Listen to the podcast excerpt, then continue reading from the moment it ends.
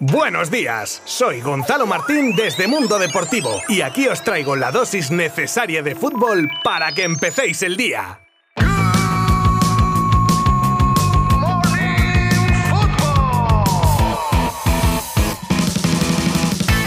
Es un lunes cualquiera, ya que tenemos la resaca del clásico de ayer que se llevaba el Real Madrid por 1 a 2 en un Camp Nou a rebosar con más de 86.000 almas que dieron de ese aura especial que tiene que tener un partido de, de este nivel. Un patrón que se repitió en los inicios de las dos partes con un Barça presionando fuerte y controlando el juego. Esto durante los primeros 20 minutos en los que Piqué y Ansu tuvieron sus oportunidades. Pasado este tiempo, el Madrid, que sin tener el control empezaba a aprovechar los fallos de los azulgranas, para crear peligro en cada contra que intentaban y con un Vinicius que, vamos, fue un auténtico dolor de muelas para el Barça y para Mingueza. Y justo después de los primeros achuchones del Barça, una pérdida de Memphis en la frontal, una presión a destiempo de Mingueza, una contra letal que empezaba Álava, continuaba Vinicius, la seguía Rodrigo y la terminaba el mismo Álava con un zurdazo imparable para Ter Stegen. A partir de ahí el Madrid jugaba con la calma del marcador a favor y se encerraba atrás dando el balón al Barça y más viendo que mucho control control, pero peligro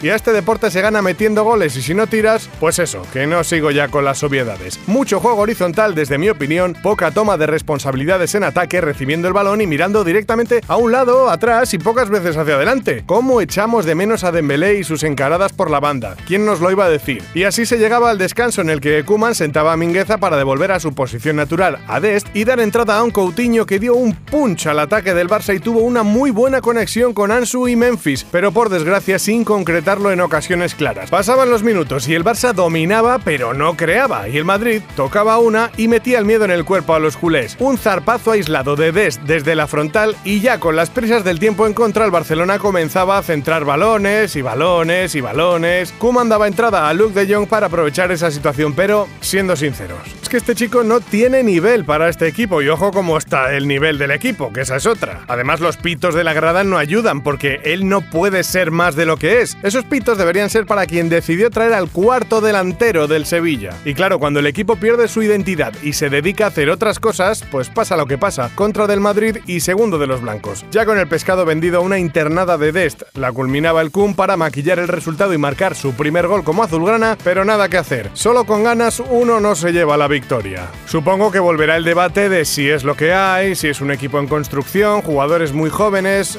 Yo no puedo estar más de acuerdo, aunque también entiendo a los que solo miran los resultados, que al final también es verdad que es lo que importa. Y a colación de ser paciente o no, de estar a favor o no de los jugadores, del presidente, del entrenador, de lo que sea, lo que no puede pasar nunca en ningún sitio, bajo ningún concepto, es lo acontecido al final del partido ya cuando los integrantes del conjunto azulgrana abandonaban el estadio. Kuman sufría un abordaje literal a su coche con insultos, golpes al vehículo. No, eso no. Libertad de expresarse con todo lo que queráis, pero siempre sin pasar unos límites, porque estos actos de sinvergüenzas pandilleros no llevan a ningún lado. El club ha dicho que tomará medidas.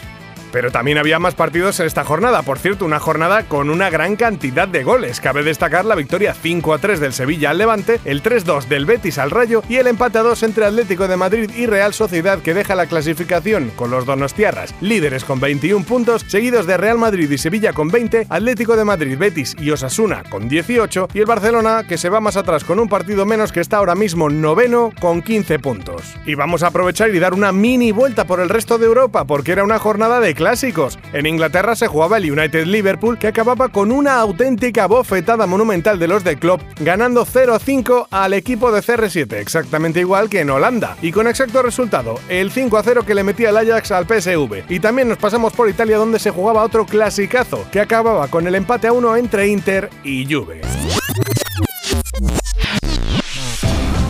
Vamos a terminar ahora con una de breves que hacía mucho que no teníamos en Good Morning Football, que hoy ha habido contenido denso y así compensamos un poco. El ahora centrocampista del Madrid, Camavinga, fue tanteado por el Barça en numerosas ocasiones, de hecho se llegó a tener el ok técnico, pero su elevado precio de 30 millones más otros 15 en variables hicieron imposible la operación. Sorpresa en la Bundesliga y en el propio protagonista. El ex del Barça, Van Bommel, deja de ser el entrenador del Wolfsburgo que aunque empezó la liga con cuatro victorias, la racha actual de otras tantas derrotas y un empate le dejan fuera del equipo. Hace unos meses ya hablamos de Romano Floriani Mussolini, bisnieto del ex dictador italiano, que estaba en las categorías inferiores del Alacho. Bueno, pues este fin de semana cumplió uno de sus sueños siendo convocado por primera vez con el primer equipo. Antonio Rudiger, central alemán del Chelsea, acaba contrato este próximo verano y por pretendientes no será. City, Tottenham, Juve y PSG, como no podía ser de otra manera, pujan por él.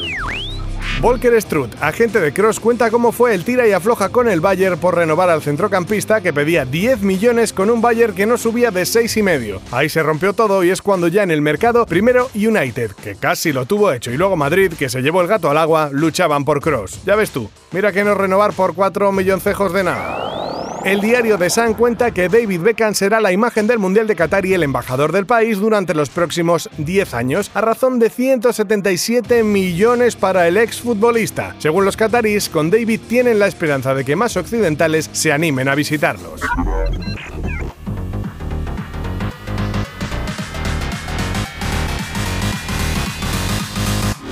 Y terminamos por hoy. Empezamos la semana cargaditos de noticias, que es lo que nos gusta, para que estéis informadas e informados de lo más destacado del mundo del fútbol en pocos minutos. Hoy juegan Getafe y Celta a las 9 de la noche y os informaremos del partido desde nuestra web y redes sociales. No olvidéis darle bien de cariño a este podcast que hacemos con tanto amor y suscribiros a él desde vuestra plataforma de streaming favorita. Mañana más, un saludo. Adiós. Mundo Deportivo te ha ofrecido Good Morning Football, la dosis necesaria de fútbol para comenzar el día.